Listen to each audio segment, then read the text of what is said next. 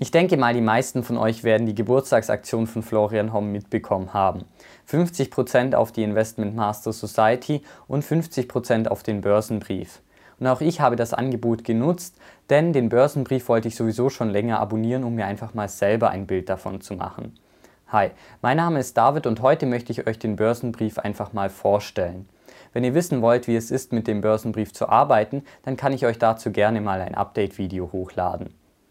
Florian Homm kann auf über 40 Jahre Investmenterfahrung zurückblicken und ist bis heute nicht ganz unumstritten. Sein Börsenbrief verfolgt den sogenannten Total Return Ansatz, bei dem man eben sowohl von fallenden als auch von steigenden Kursen profitieren kann.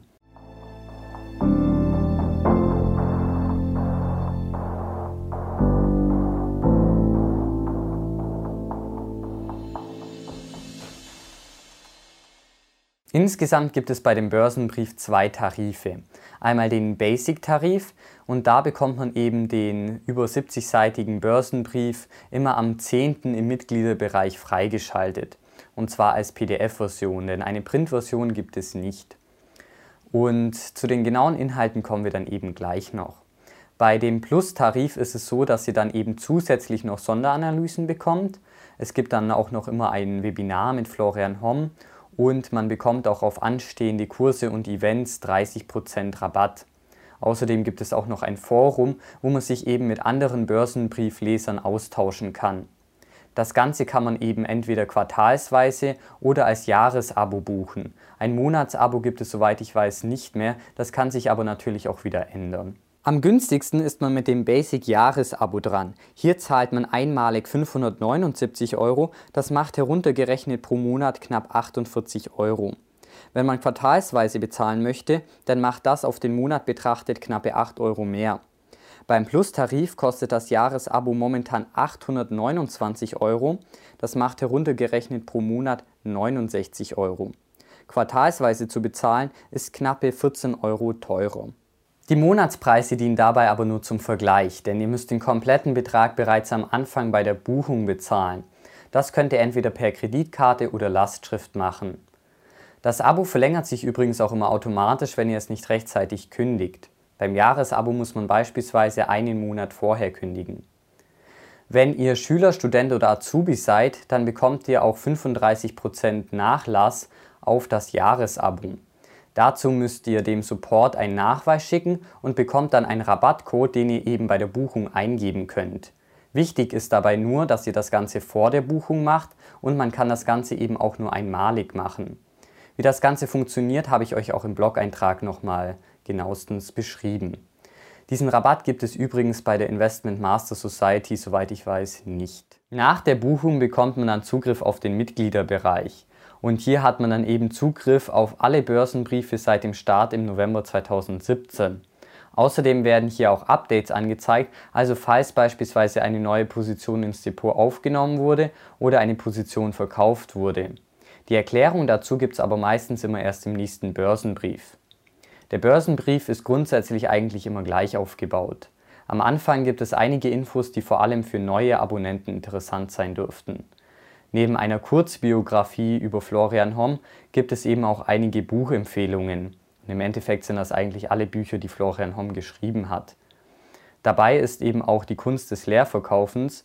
Dieses Buch habe ich vor kurzem erst selber gelesen und die Buchvorstellung dazu kommt in einigen Wochen. Also abonniert unbedingt den Kanal, falls ihr das nicht verpassen wollt. Kommen wir jetzt aber zurück zum Börsenbrief und da geht es dann eben weiter mit der richtigen Brokerwahl. Mittlerweile sollte es ja eigentlich auch kein Geheimnis mehr sein, dass Florian Homm vor allem die Broker CapTrader und Interactive Brokers empfiehlt.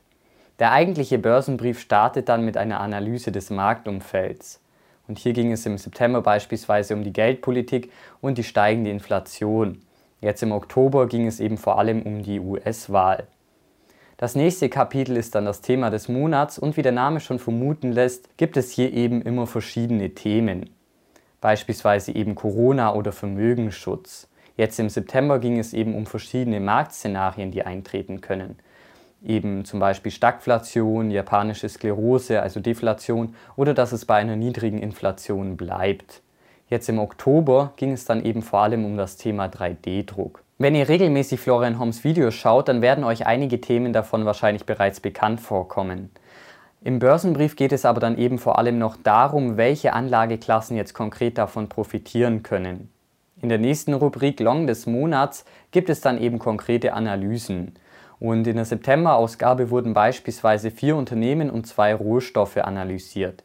Es kann aber natürlich auch vorkommen, dass bis zum Veröffentlichen des Börsenbriefs einige Titel bereits wieder verkauft wurden, weil in der Zwischenzeit der Stoppkurs erreicht wurde. Neben dem Kaufkurs werden euch dann auch Infos wie das Kauflimit, eventuell der Stoppkurs und die Gewichtung angezeigt. Außerdem wird das Wertpapier analysiert, um am Ende dann eben die Chancen und die Risiken abwägen zu können. Das Ganze gibt es dann natürlich auch noch für die Short-Seite. Grundsätzlich ist es so, dass wenn eine Position neu aufgenommen wird oder eben verkauft wird, der Stoppkurs angepasst wird oder es sonstige wichtige Infos gibt, dann seht ihr das Ganze eben auch immer noch in der Update-Sektion auf der Webseite. Für die Long- und die Short-Seite gibt es dann jeweils auch noch eine Watchlist und da sind insgesamt über 300 Titel enthalten. Das macht meiner Meinung nach vor allem dafür Sinn, um eben sein eigenes Depot mit dieser Watchlist abzugleichen. Denn es kann natürlich sein, dass ihr bei einer Position Long seid, diese aber in der Watchlist eben auf der Short-Seite steht. Und dann kann man eben natürlich analysieren, ob man dieses Wertpapier noch weiter halten möchte oder ob man sich davon eben trennen möchte. Danach gibt es eine Auflistung des gesamten Total Return Portfolios. Neben allgemeinen Infos zu den Wertpapieren wie zum Beispiel Name, ISIN und Währung wird noch der Einkaufspreis, die Stückzahl, der aktuelle Kurs, der Stoppkurs und der Anteil am Gesamtportfolio angezeigt. Und wahrscheinlich am wichtigsten die Entwicklung seit dem Einkauf. Wie ihr seht, sind natürlich auch einige Positionen im Minus. Im Oktober gab es insgesamt 33 Titel auf der Long-Seite und 13 Titel auf der Short-Seite insgesamt also 46 Positionen. Und dazu würde ich euch gerne ein Zitat aus dem Buch Die Kunst des Leerverkaufens von Florian Homm vorlesen, wo es im Prinzip auch um den Aufbau des Portfolios geht. Und da schreibt er nämlich, wir sind der Meinung, um wirklich erfolgreich Geld anzulegen, ist eine breite Streuung nicht sinnvoll. Wir bevorzugen ein konzentriertes Portfolio mit geringer Streuung, aber ausreichend diversifiziert, um massive Verluste zu vermeiden. Dies bedeutet, dass eine Position niemals größer als 20% sein sollte und bei 20% sollte diese Position besser überragend sein und nicht kleiner als 5%.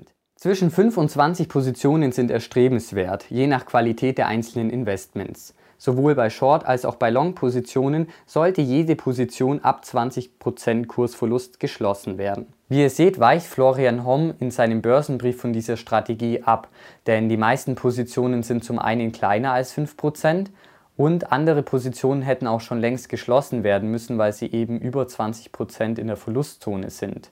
Außerdem sind natürlich mit 46 Positionen auch insgesamt eigentlich zu viele Titel im Portfolio. Das nächste Kapitel ist dann ein Portfolio-Review und hier werden einfach die neuesten Entwicklungen zu den aktuellen Kernpositionen kommentiert, beispielsweise wenn es eben neue Quartalszahlen gibt. Außerdem gibt es dann auch noch ein Professional Trader Corner, wo ihr die Möglichkeit habt, zum Beispiel mit Put- und Call-Optionen zu arbeiten. Außerdem wird auch die Möglichkeit vorgestellt, mit ETCs in Edelmetalle zu investieren. Und am Ende gibt es dann eben auch noch ein Glossar und ein Research Summary. Wie bereits am Anfang angesprochen, kann ich euch noch nicht genau sagen, wie es ist, mit dem Börsenbrief zu arbeiten. Wenn ihr dazu mal ein Update-Video haben wollt, dann schreibt es gerne in die Kommentare. Aber ich möchte euch jetzt schon mal ein kleines Zwischenfazit geben. Kommen wir erstmal zu den positiven Aspekten und hier muss man natürlich schon sagen, dass man einen sehr guten Research und viele verschiedene Investmentideen bekommt. Außerdem lernt man durch den Börsenbrief natürlich auch dazu. Man sollte aber natürlich auch auf jeden Fall im Hinterkopf behalten, dass es mit einem kleinen Depot eigentlich keinen Sinn macht, den Börsenbrief 1 zu 1 abzubilden, denn da wären die Gebühren einfach viel zu hoch. Wenn ihr beispielsweise mit 10.000 Euro handelt und dann eine Positionsgröße von 1% habt, dann macht das eben bei euch 100 Euro aus. Und selbst wenn ihr mit Trade Republic handelt und da dann eben nur 2 Euro Gebühren habt, dann muss eure Position natürlich trotzdem alleine um 2% steigen, damit ihr durch den Kauf und Verkauf dann eben aus der Verlustzone draußen seid. Deshalb werden am Anfang vom Börsenbrief einige Kernpositionen vorgestellt, auf die man sich eben konzentrieren kann. Aber man muss natürlich auch dazu sagen, dass der Börsenbrief dadurch natürlich nicht euren eigenen Research ersetzt. Denn gerade wenn man eben wenige Titel im Depot hat, ist es natürlich umso wichtiger, sich selber zu informieren. Denn die Performance des Total Return Portfolios ist natürlich nur in der Summe positiv. Das heißt, es kann natürlich auch sein, dass man sich gerade die falschen Titel rauspickt und dann eben sehr schnell in der Verlustzone landet. Natürlich sollte man auch im Hinterkopf behalten, dass der Börsenbrief nicht kostenlos ist. Wenn ihr beispielsweise mit 10.000 Euro handelt, dann muss euer Portfolio beispielsweise schon knapp um 6% steigen, damit ihr die Kosten für das Basic-Jahresabo wieder drin habt. Gut, ob ihr das Ganze jetzt gegenrechnen wollt, das bleibt natürlich euch überlassen.